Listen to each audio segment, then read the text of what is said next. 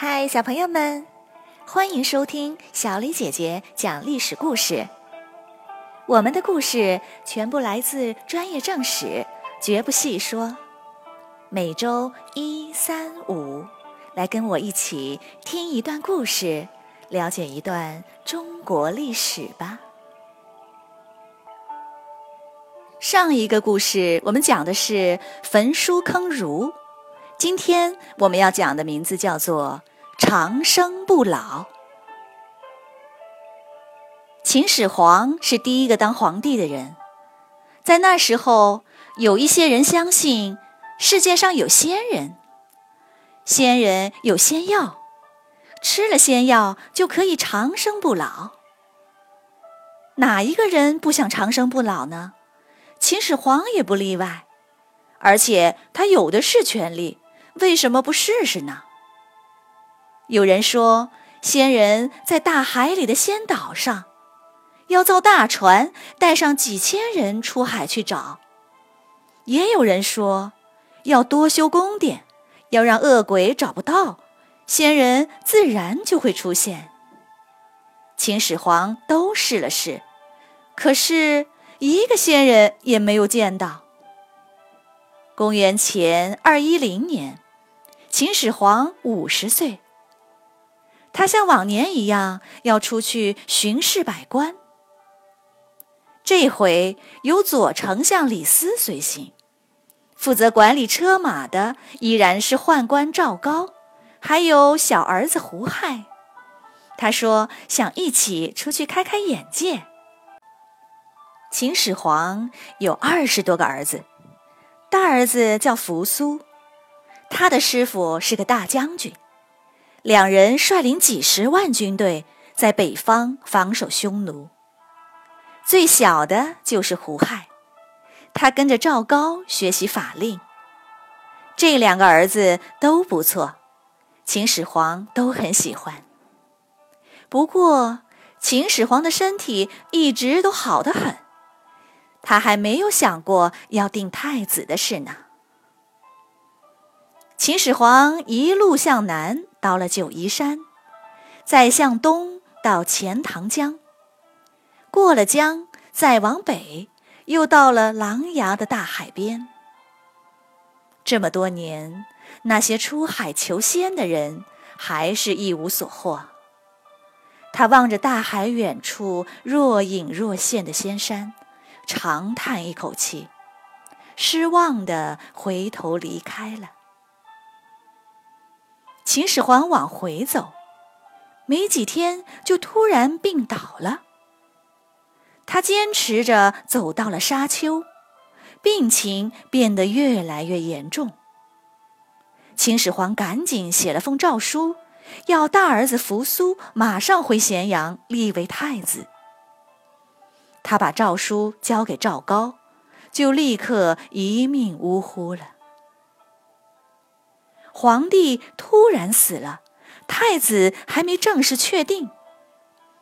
李斯担心有人会争夺皇位，导致天下大乱，因此他封锁消息，除了胡亥、赵高和几个亲信外，别人都不让知道。他把秦始皇放在车里，赶紧回咸阳。路上的一日三餐，官员们报告事情，还跟往常一样。大家都以为皇帝坐在车里还活着呢，谁知赵高拿到诏书后，并没有发出去。他对胡亥说：“秦国都是郡县，没有分封。要是扶苏当了皇帝，您就变成了一个平民。现在诏书还在我手里，如果把它毁了，再联合李斯。”您就可以当皇帝了，天和地的差别，你来选择。胡亥有些犹豫，说：“这样有些不忠不义呀。”赵高说：“做大事要不拘小节，关键时刻要毫不犹豫、大胆去做。你快点决定吧。”这件事还要说服李斯才行，错过就来不及了。胡亥咬咬牙同意了。赵高赶紧去见李斯，说：“皇帝去世的事还没有人知道，给扶苏的诏书也还在我的手里，没有发出去。谁是太子，就是你和我的一句话。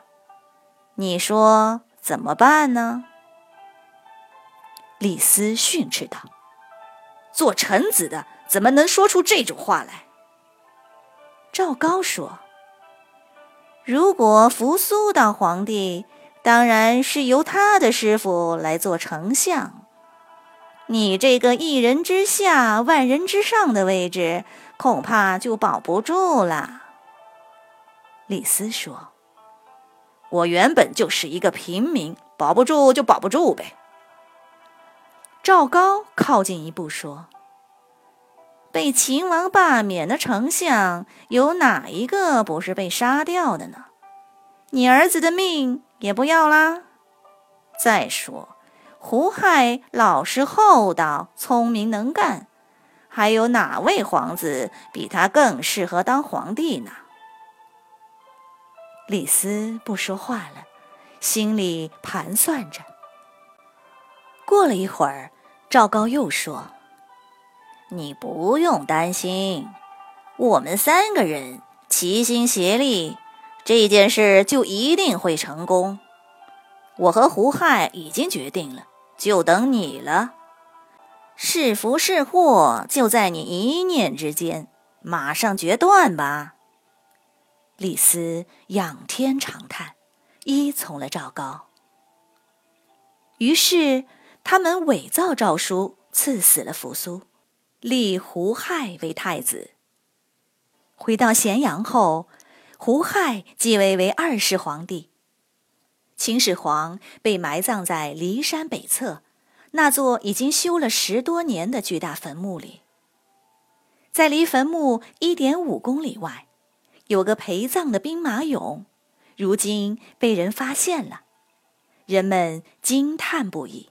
称它为世界奇迹，而秦始皇的坟墓就像一座大山一样，直到今天还没有人进去。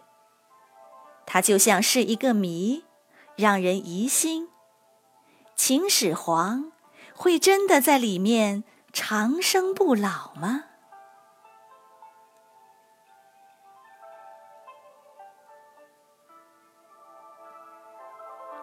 好了，小朋友们，今天的故事讲完了。你来说一说，如果你是李斯，听了赵高的话以后，你会跟他合作吗？为什么呢？欢迎你们进入公众号，用语音告诉我们你们的答案。好了，小朋友，那我们下一个故事再会。